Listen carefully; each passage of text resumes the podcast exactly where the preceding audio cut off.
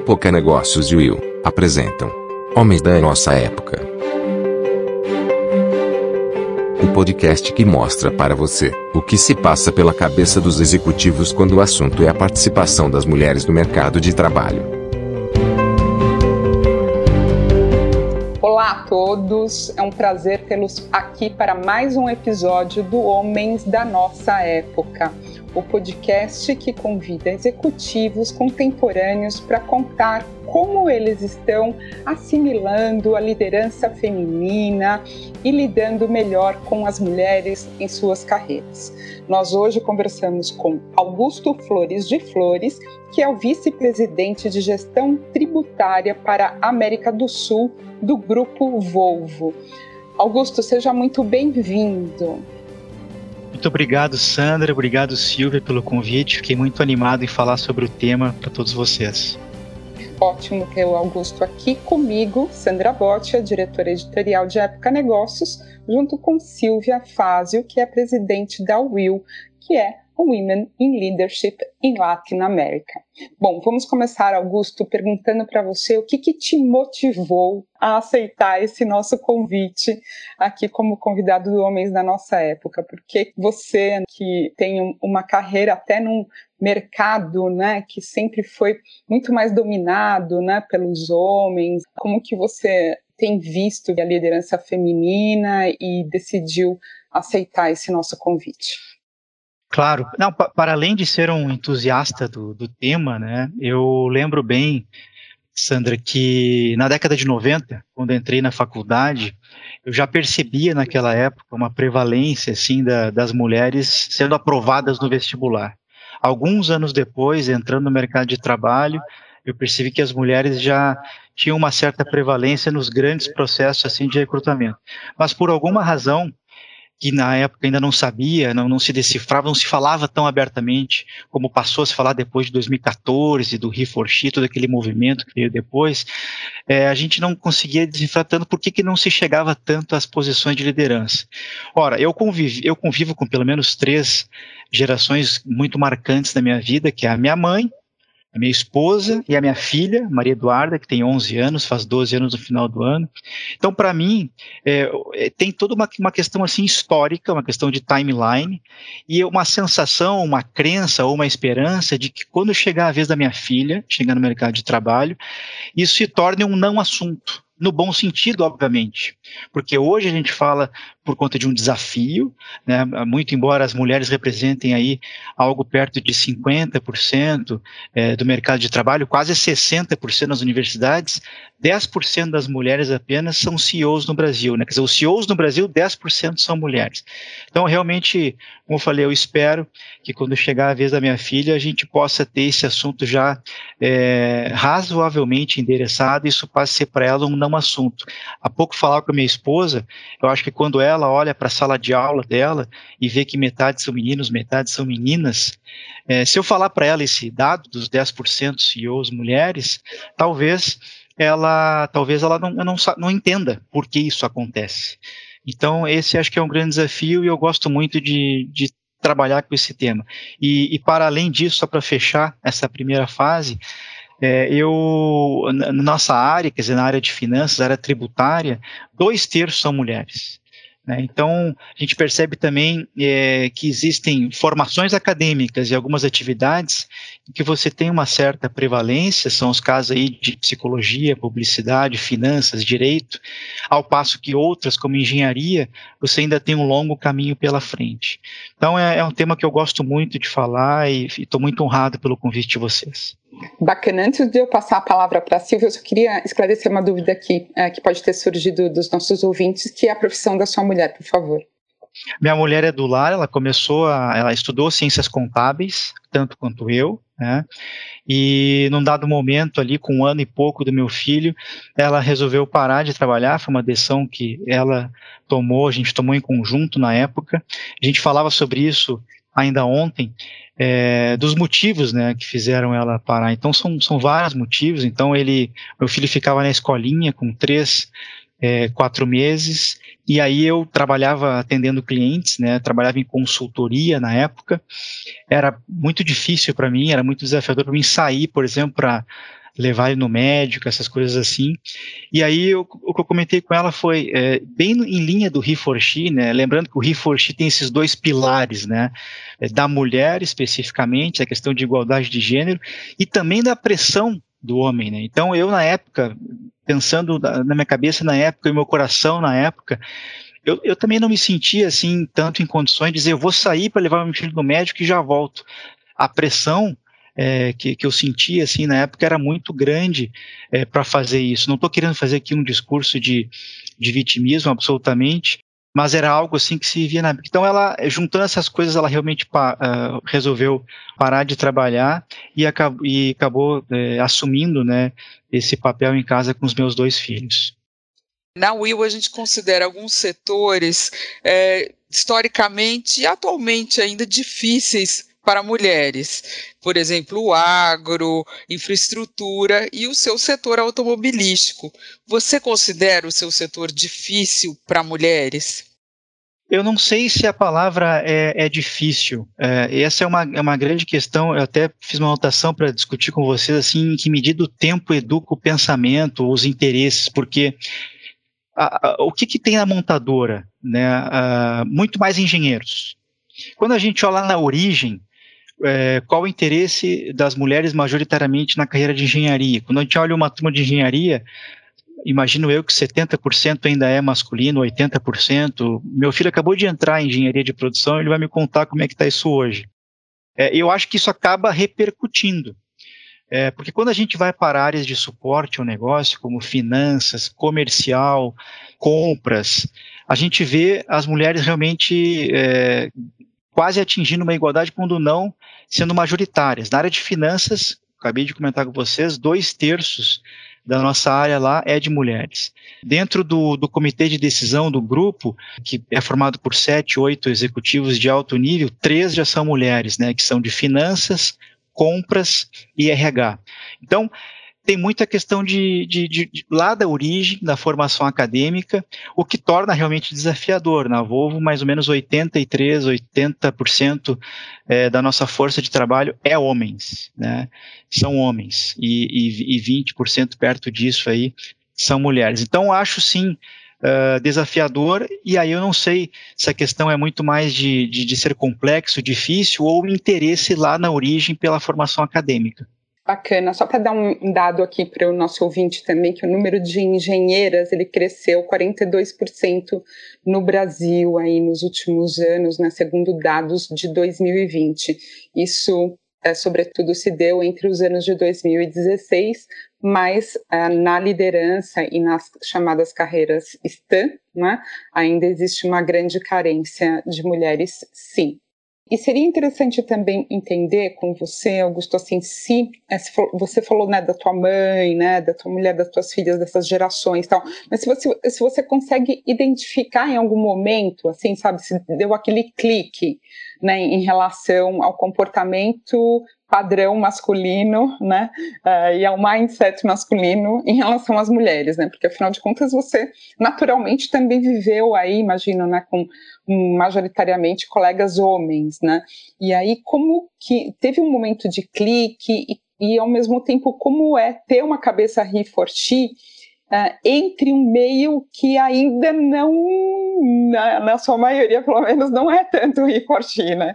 Às vezes até contesta, né? Fala, poxa, né, esse mimimi aí das mulheres, né, já conquistaram todos os espaços, enfim, você consegue identificar aí? Eu, eu não sei se tem exatamente um momento, Sandra. Eu acho que porque eu me sinto numa jornada. É, eu acho que eu, eu, eu, acho que eu aprendi muito e eu tenho muito para aprender. É, não tenho realmente a pretensão de ser o, assim o grande conhecedor e tenho muita coisa para aprender. Mas eu, eu prefiro tratar a questão muito mais pelo aceitável e inaceitável. É como as piadas dos, dos, dos comediantes da década de 80, década de 70. Quando a gente olha, tem muita coisa que a gente olha hoje percebe, poxa, mas isso hoje é inaceitável fazer uma piada com isso. É, então, eu, eu, eu, levo isso para a questão he for she e vejo assim, poxa, mas hoje é inaceitável você ter uma mulher numa mesma função ganhando menos que o homem. É inaceitável você ter a prevalência disso em relação àquilo. É, é inaceitável você não ter meritocracia é, igual, é inaceitável. Então, sim, tem várias coisas que são inaceitáveis. É, mas eu não, não acho assim que, que tenha ocorrido o, o clássico ha moment. Eu não, não, não sei se, se aconteceu isso. Eu acho que é um processo pelo qual eu ainda sigo passando e aprendendo muito. E você acha que você chegou a cometer deslizes no meio desse, desse ambiente? Algo que você mesmo olhe para trás e fale: eu me comportei dessa forma, hoje eu não me comportaria dessa forma? Eu tenho certeza que sim, Silvia. O exemplo, esse que eu comentei de casa mesmo, hoje quando eu olho para trás, 2002, 2003, quando meu filho é pequeno e preponderantemente a minha esposa levava ele no médico, eu alegava dificuldades, eu, eu na minha cabeça, de novo, com a minha cabeça, meu coração, a pressão que eu sentia do trabalho, talvez não vou nem culpar a empresa, mas é o que eu sentia, tá? Eu não me sentia tão à vontade de chegar para meu chefe na época e dizer assim, eu preciso sair para levar meu filho no pediatra e voltar. Eu me sentia muito pressionado. Então, esse é um erro. Tá? Hoje, se eu tivesse um filho hoje, é, agir daquela forma seria inaceitável. Esse, para mim, é, é um exemplo. Tem outros exemplos que a gente fala isso com muita transparência. Na Volvo, dia desse, estava numa reunião e, e eu ouvi de uma grande executiva a seguinte frase. Ela falou assim: Poxa, tem reuniões que as mulheres estão e o homem solta um palavrão e aí vê que tem a mulher na mesa e fala desculpa. Mas por quê? Né? Não, não são todos iguais? Qual é o problema aqui? Né? Então são coisas que a gente é, ingessa ou, ou deixa isso aí mais estereotipado e que eu acho um erro. Então por isso que eu comentei com vocês que eu me sinto numa jornada. Então eu, eu, eu acho que eu errei sim, eu acho que eu sigo cometendo erros de vez em quando e eu vou aprendendo com eles. Acho que isso é muito importante, a gente cometer erros novos, né, e deixar aqueles antigos para trás.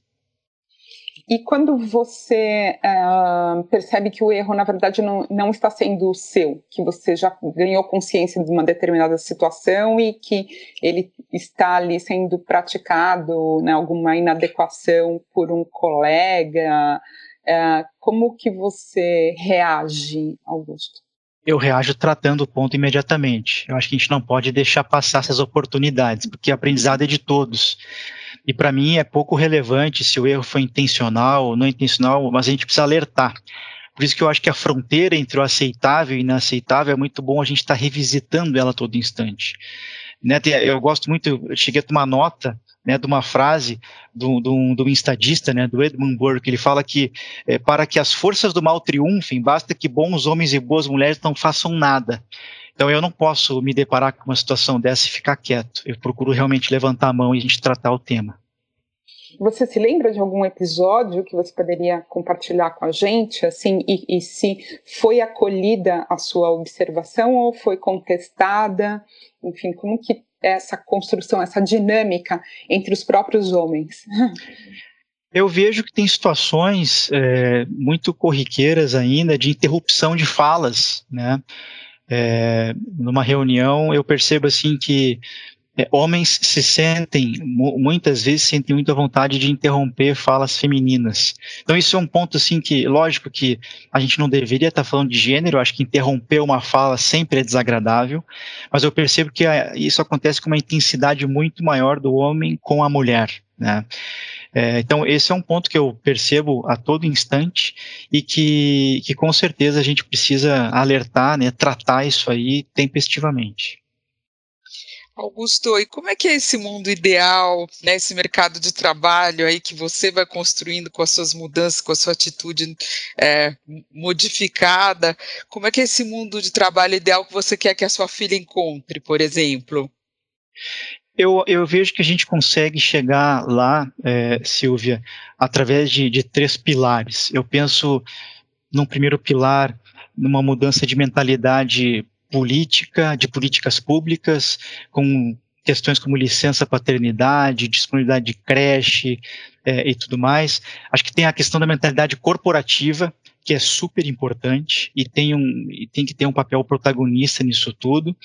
É, e, obviamente, a mulher também se sentir empoderada é, e, exercer esse protagonismo e negociar mais e, e ir para cima. Acho que isso tudo somado forma um caldo de, de prosperidade forma um caldo virtuoso para esse futuro que eu desejo para minha filha.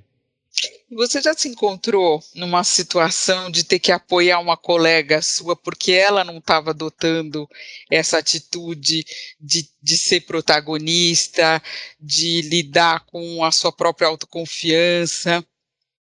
Sim, algumas vezes já aconteceu, e, e, aí a gente precisa decifrar bem se isso acontece por uma questão de gênero, se isso acontece por conta de uma característica inata da pessoa, que pode acontecer também, é, mas eu acho que o importante é sempre dar esse poder de, de, de, de olha, isso pode ser feito, você pode exercer esse poder, não tem nenhum problema com relação a isso, siga em frente, né? Então, é, com certeza isso acontece a todo instante, isso no mundo corporativo é a, a todo instante, né? E acho que é muito importante a gente dar essa liberdade, esse protagonismo, né? É, para que as pessoas possam realmente é, negociar mais, né? Exercer esse poder que eu falei. Hoje você tem quantas pessoas respondendo diretamente para você, uh, Augusto? 17 pessoas. E essas 17, imagino, né, no seu cargo, que tenham uh, outros uh, subordinados a elas, né? Então, no, no, total, total, aí você é responsável por quantas pessoas na sua área? Eu, entre, entre reportes diretos e os chamados dotted lines, a gente chega a 20 e poucas pessoas no grupo uhum. todo, né? Algumas em posição de liderança, outras mais em cargos de analistas. Sim. E você já tem uh, equidade assim lá no seu time ou, ou é uma construção? Temos hoje dois terços do meu time formado por mulheres, por analistas. É, eu jamais, tá, nunca fiz uma contratação pensando que essa contratação tem que ser homem ou essa tem que ser mulher. É, e hoje eu tenho liderança, inclusive femininas, né, de, de, na área de compliance, né, do, da área tributária, uma liderança feminina e que funciona super bem. Eu, eu, não tenho essa diferença que não gosto muito de estereotipar as lideranças, né? É, um, uma questão que eu gostaria de trazer para vocês, assim, eu já tive, por exemplo, chefe mulher, né? É, há 10 anos atrás trabalhei numa, numa multinacional francesa. A minha chefe, que morava em Paris, ela, ela era mulher e a chefe dela também era mulher, a VP Global de Techs do grupo. E era muito bom, e era normal, era desafiador, ela era né, super inteligente, me desafiava bastante. É, assim, da, sem nenhuma diferença. Qual é a preferência que eu tenho? Nenhuma, é, tanto faz. Era bom tanto quanto, né? E agora, é preciso reconhecer, sim, eu pelo menos tenho uma, uma sensação, né, eu acho que a meritocracia da, da liderança feminina é mais genuína. Eu acho que quando a mulher chega, eu tenho a sensação, a sensação que quando a mulher chega em altos cargos de liderança, é mais inquestionável, sabe? Porque eu, eu, entre, entre líderes, eu vejo muito mais meritocracia e muito mais competência assim, em mulheres, porque tiveram que provar muito mais essa é a nossa realidade, do que homens que muitas vezes, a, depender dos ambientes, ainda crescem por tempo de casa, ainda crescem por relacionamento, porque tem aquele networking é, fora do escritório, um, um, happy hour, e isso realmente é algo que a gente precisa mudar. Né? Mas eu aprecio bastante quando eu vejo é, essas situações, é, eu gosto muito assim dessa liderança feminina calcada muito em questões como, como soft skills e tudo mais, acho que é super importante e todos ganham com isso. Quais são esses soft skills que você percebe que são talvez uh, diferentes né, pra, em relação ao gênero? É, comunicação, eu vejo assim uma comunica um raporte, um raporte muito mais adequado assim das mulheres. É, como eu falei, assim, não gosto de estereotipar muito por gênero, mas a gente sente que, que a mulher tem isso aí mais inato. A questão do rapport, da comunicação, da intuição também. São questões, assim, super importantes para o nosso dia a dia e que, que eu vejo que realmente sobressaem. Augusto, e você chegou a enfrentar barreiras por ser um homem he for she? nesse ambiente é, que favorece um pouco automaticamente os homens? É, você chegou a perceber isso? Acho que sim. Acho que quando eu olho para trás, é, eu, eu, só para vocês terem uma ideia, no final do ano passado, o livro que eu dei de presente para o time foi um livro da Brené Brown, que fala sobre vulnerabilidade. Né? Uhum. A gente fez um, um curso, um painel aqui na, na, empresa há dois anos atrás, chamado Cultura da Confiança. E a partir desse painel Cultura da Confiança e também com toda a situação de pandemia, é, eu achei que Brené Brown era ótimo a gente poder ler. É, tem até o próprio, próprio vídeo dela na Netflix. É, e eu percebo sim que, que, que algumas pessoas têm uma resistência velada quanto a essa ação. O homem ele ainda tem, o He for She fala muito disso, né? É, e por que que, ele, por que que surgiu né, todo esse movimento? Você tem uma situação de, de por exemplo, de suicídios na Inglaterra, entre, público masculino né, de 20 a 50 anos, que mata mais que câncer, por exemplo. Então, é essa pressão que muitas vezes é velada, muitas vezes as pessoas dizem, ah, não seja mole, não seja vulnerável, aguente pressão, isso vem muito para para cima assim do homem. Então eu sinto sim várias situações pontuais ao longo da minha carreira, eu tenho 26 anos de carreira que eu já presenciei.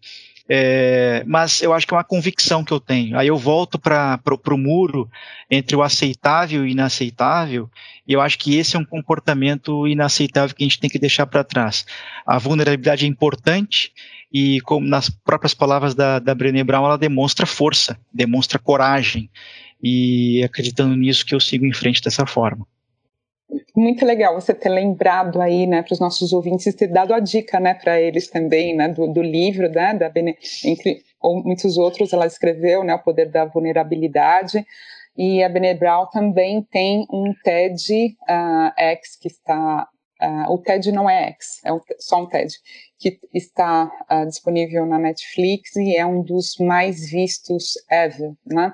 E ela fala também muito sobre a questão da vulnerabilidade estar relacionada à coragem, né? É, e a coragem sempre contém genialidade, poder e magia, como né, nos ensina Goethe. O livro, e... que, eu, o livro que, eu, que eu dei de presente foi A Coragem de Ser Imperfeito, é o outro livro dela, que é tão sensacional quanto. Muito legal, fica a dica aqui também para os nossos ouvintes uh, procurarem essas leituras. E você tem né, quase 30 anos de carreira aí, uma carreira ascendente, e está numa posição de liderança, agora mais uh, contratando, e mais pode ser, né, aqui, quem sabe que você receba também outros convites, né? Uh, e algum deles seja irrecusável aí do, do ponto de vista financeiro e outras vantagens assim. Qual que é a sua nota de corte hoje para analisar uma empresa em que você queira realmente trabalhar e que vá uh, te uh, fazer feliz? Eu gosto muito, sou muito grato assim por estar na Volvo e especialmente por conta da cultura né, a cultura assim sueca, né, é, de respeito, né, de, de, de, igualdade de gênero, de, enfim, isso é muito presente. Você anda pelos corredores da empresa, as pessoas dão bom dia. Então, acho que existe um momento na nossa carreira a partir do qual é, a gente deveria avaliar muito mais o, o, índice de felicidade, de propósito, né, e o resto vem em consequência né, disso. É, então, são, são questões assim de você analisar cultura, você analisar políticas. A gente tem que sempre lembrar que é, nem toda política se torna uma cultura, né? A gente sabe que tem essa, essa dicotomia, assim, afinal de contas, é a lei que acompanha a vida ou é a vida que acompanha as leis? A gente sabe que as duas coisas acontecem ao mesmo tempo, formando um caldo aí legislativo e de cultura. Mas eu acho que o, o mais importante assim, é a atmosfera sabe, a, o propósito da empresa, ela está advogando em coisas que fazem sentido. Hoje se fala bastante em SG, né? Então são, são, são valores, são princípios que eu procuro fugir de situações que não tenham isso na agenda da, da, da, da empresa. Né? Então, para mim, isso é muito importante, a gente ter um propósito e princípios assim por trás. A gente se sente muito bem quando você vê a sua empresa se associando a valores de ESG, a valores de igualdade, respeito e tudo mais. Então, é, e setores também, né? Hoje eu trabalho num, num setor que está tá, tá caminhando muito assim para questões de eletrificação, é, para tornar o mundo melhor. Então, esse espírito de coletividade é algo que eu, eu, eu sinto que tem que ser muito importante, seguir sendo muito importante na minha carreira. Augusto, e o que significa ser uma pessoa de sucesso para você hoje? Essa é uma, é uma questão bem interessante. Eu refleti bastante sobre isso, Silvia. Eu, esse conceito mudou para mim, sabe? Eu preciso aqui confessar para vocês que esse conceito mudou para mim. Quando eu tinha 17, 18 anos, ter sucesso para mim é era ter uma boa carreira, é, ter ascensão profissional, ganhar dinheiro, ter exposição. Aquilo para mim era algo super importante. E o tempo foi passando e já de um, de um tempo para cá, eu percebo que ter sucesso para mim é ter equilíbrio, sabe? Então eu preciso ter uma, uma, uma, boa família, uma família feliz, eu preciso ter uma boa carreira, eu preciso estar saudável, eu preciso estar praticando esportes, eu preciso estar me alimentando bem, eu preciso estar bem é, do ponto de vista espiritual, eu preciso estar com a cabeça é, boa, eu preciso é, conviver com pessoas, com amigos, a gente está passando por essa dificuldade. então, eu gosto muito daquele conceito da roda da vida. Você tenha uma pizza com seis ou oito diferentes segmentos e você faz um ranking ali, né, de 0 a 10. Eu acho que, que que sucesso é isso, você ter isso aí equilibrado. É muito desafiador. Se você me perguntar, Silvia, se eu tenho isso equilibrado, eu acho que eu posso melhorar muito. Eu também me sinto numa jornada. Nessa, ao longo dessa pandemia aí, eu fiquei sedentário, não fiz esportes por medo de uma academia, por medo de uma, uma piscina, nadar. É, então, hoje mesmo, estou voltando para a academia, tenho um, um, um, diagnóstico lá marcado já às seis da tarde para voltar. Isso está me fazendo falta. É, mas para mim ótimo, é uma, parabéns. É uma, é uma constante, assim, é uma busca constante, sabe? Uma jornada constante. Então, para mim, esse conceito mudou. E se vocês fizeram, fizerem um teste, vocês vão ver que muitas pessoas dizem que o conceito de sucesso é justamente esse conceito que eu tinha no passado e que eu venho mudando na minha cabeça. Legal. E, e, você consegue lembrar, Augusto, assim, imediatamente, assim, a última vez que você se sentiu realmente feliz, realizado no corte de Riforti, que te deu uma satisfação, assim, que bacana, assim, de realização?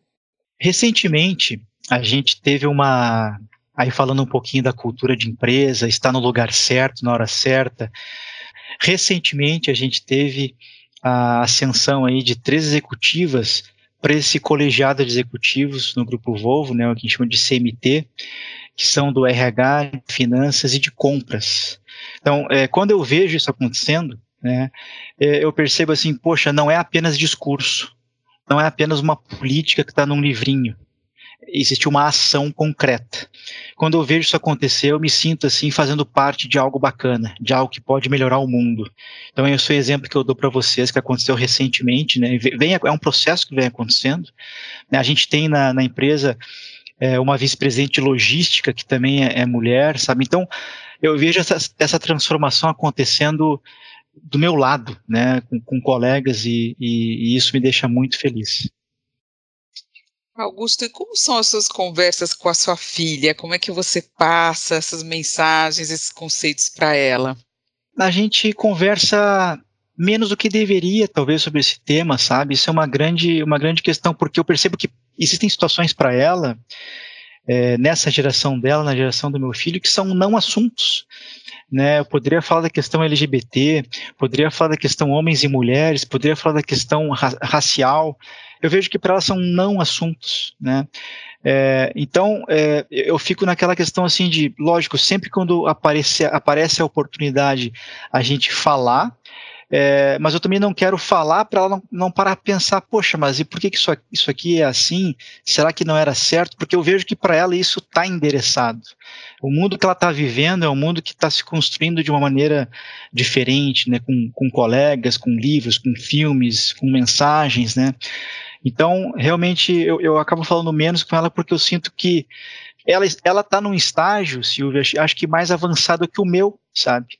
É, então, eu, eu, é o contrário, eu acho que eu preciso aprender muito com ela a, nesse aspecto do que, do que o contrário. Eu, eu também sempre tive essa sensação com a minha filha, confesso. Além do chip diferente, né, o não assunto. E o que, que você tem aprendido com ela? Ou se você se lembra assim, de algum episódio? Não esse assunto especialmente, sabe? Mas da dinâmica, da relação de vocês, né? Por exemplo, é, ela, ela adora jogar futebol né? É, é assim, é, é, é, é legal. Então, teve, esses dias a gente estava olhando comentei com vocês, né, de estar tá voltando às atividades físicas, então a família está voltando às atividades físicas. Então combinamos que vamos para academia juntos, lá com um, uma espécie de um personal, né, e ela vai fazer esteira e tudo mais. E ela tá falando, pai, estou pensando aqui em fazer futebol, estou vendo se tem turnos de futebol. Então assim, eu acho que isso é legal, entendeu? De, de, de, eu aprendo com ela nesse tipo de situação em que eu vejo que tá tudo certo, é isso mesmo. É, não me cabe perguntar para ela, mas por que não o outro esporte? Por que não aquele outro? Não, é futebol, vamos pro futebol, né? Então, é, esse tipo de aprendizado que eu tenho com ela a todo instante, poderia citar outros, é, ela gosta muito de Harry Potter e, a, e ela é, gosta da Sancerina e, a, e a fantasiazinha dela tem, tem gravata. Ela jamais me disse, nunca ouvi ela falar, por exemplo, que gravata é masculina. Então, assim, ela usa aquilo porque é a fantasia da menina da, da Sancerina e tá tudo certo, a vida segue. Então, esse tipo de, de mensagem subliminar do convívio diário, que acho que é o que mais conta, a gente tem que ter capacidade de parar, pensar e aprender com isso. Sabe que a gente já teve convidados aqui uh, na nossa série, Augusto, que pontuaram a importância da experiência internacional, né? uh, de que morar fora, né, ou ter algum tipo de relação com outros países acaba tendo um impacto, né, na sua nova maneira de pensar. Você já falou isso, né, ao longo aqui da nossa conversa, né, o fato de pertencer a, a uma empresa é, sueca. Uh, você tem muito contato com outros países, com a própria Suécia. O que, que você percebe da diferença entre ser brasileiro, ser um europeu, ter outra nacionalidade uh, no, no, jeito de pensar e de tratar as mulheres e de uh, observar, ler esse assunto? É ótima pergunta. Eu tenho um chefe europeu, reporto direto para a Suécia. Meu chefe lidera né, a área tributária no mundo, e eu vejo que são dois mundos bem diferentes. Você tem, de um lado, a América Latina, bastante atrasada nisso, com uma cultura ainda é, bem machista do passado e, e, e, que, e, que, a gente vem tentando construir algo completamente diferente, e uma cultura escandinava muito mais avançada. Exemplos concretos? Muitos. A licença paternidade, por exemplo, na Suécia é de um ano, e você pode dividir se você se a, se a, mãe tira seis meses e o pai seis meses, ou se um tira nove, outro tira treze, é uma divisão, né? Mas você tem um ano para tirar. Então são coisas simples como essa que demonstram assim como como a gente precisa crescer para esse lugar, né? É, então para mim é, é realmente um, um, um, um choque do bem conviver bastante com eles e aprender bastante com isso. Você vê os homens tirando a licença paternidade aqui no Brasil? Na Ve vejo. A gente aqui na Volvo tem um programa é, que vai para além um pouquinho do que a legislação preconiza. Então a legislação exige cinco dias, a Volvo dá 20. É, e vejo, vejo sim colegas tirando os 20 dias. É, eu acompanho bastante né, esse movimento que as empresas, algumas empresas vêm fazendo de aumentar isso, é, inclusive para seis meses. Eu acho bárbaro. É, lógico que são coisas que não se constroem da noite para o dia, mas eu acho que a gente está discutindo isso com maturidade já é muito positivo. É, então aqui a gente tem essa política que é além e eu acho já bastante positivo. Eu acho que isso dá uma mensagem muito importante porque é, quando você vê empresas que adotam essa política, elas adotam é, para além da legislação, não existe nenhum incentivo, você não tem uma dedução de imposto, quer dizer, a empresa realmente investe dinheiro nisso, né? É aquela coisa, você só faz isso a, por trás de um propósito, né? E, então acho que isso que é, que é muito bacana aqui na, na empresa. Maravilha, Augusto. Então, para arrematar a nossa entrevista de hoje, eu queria perguntar para você o que significa de fato ser um homem da sua época? Primeiro é ter humildade de saber que isso é uma jornada, é um aprendizado. Como eu falei para vocês, quando eu olho para trás, eu percebo comportamentos inaceitáveis. Eu tenho certeza que daqui a 20 anos ah, eu vou identificar outros comportamentos inaceitáveis que eu presencio hoje. Então, a gente ter realmente a cabeça aberta para aprender, a humildade para observar, aprender e não ser omisso com relação a, a esse tipo de assunto. Né? Então, eu acho que combinando isso, a, a questão do equilíbrio, né, que para mim foi o conceito de sucesso que eu trouxe aqui para vocês, eu acho que é, é, é, é, é algo que, que tem bastante fit com o conceito de homens da nossa época. Maravilha, Augusto. Assim como Milan Kundera também nos ensinou, né, o homem atravessa o seu tempo, né? Atravessa o presente de olhos vendados, né? Só quando o presente passa, né? E você está nesse outro futuro que você consegue olhar, né?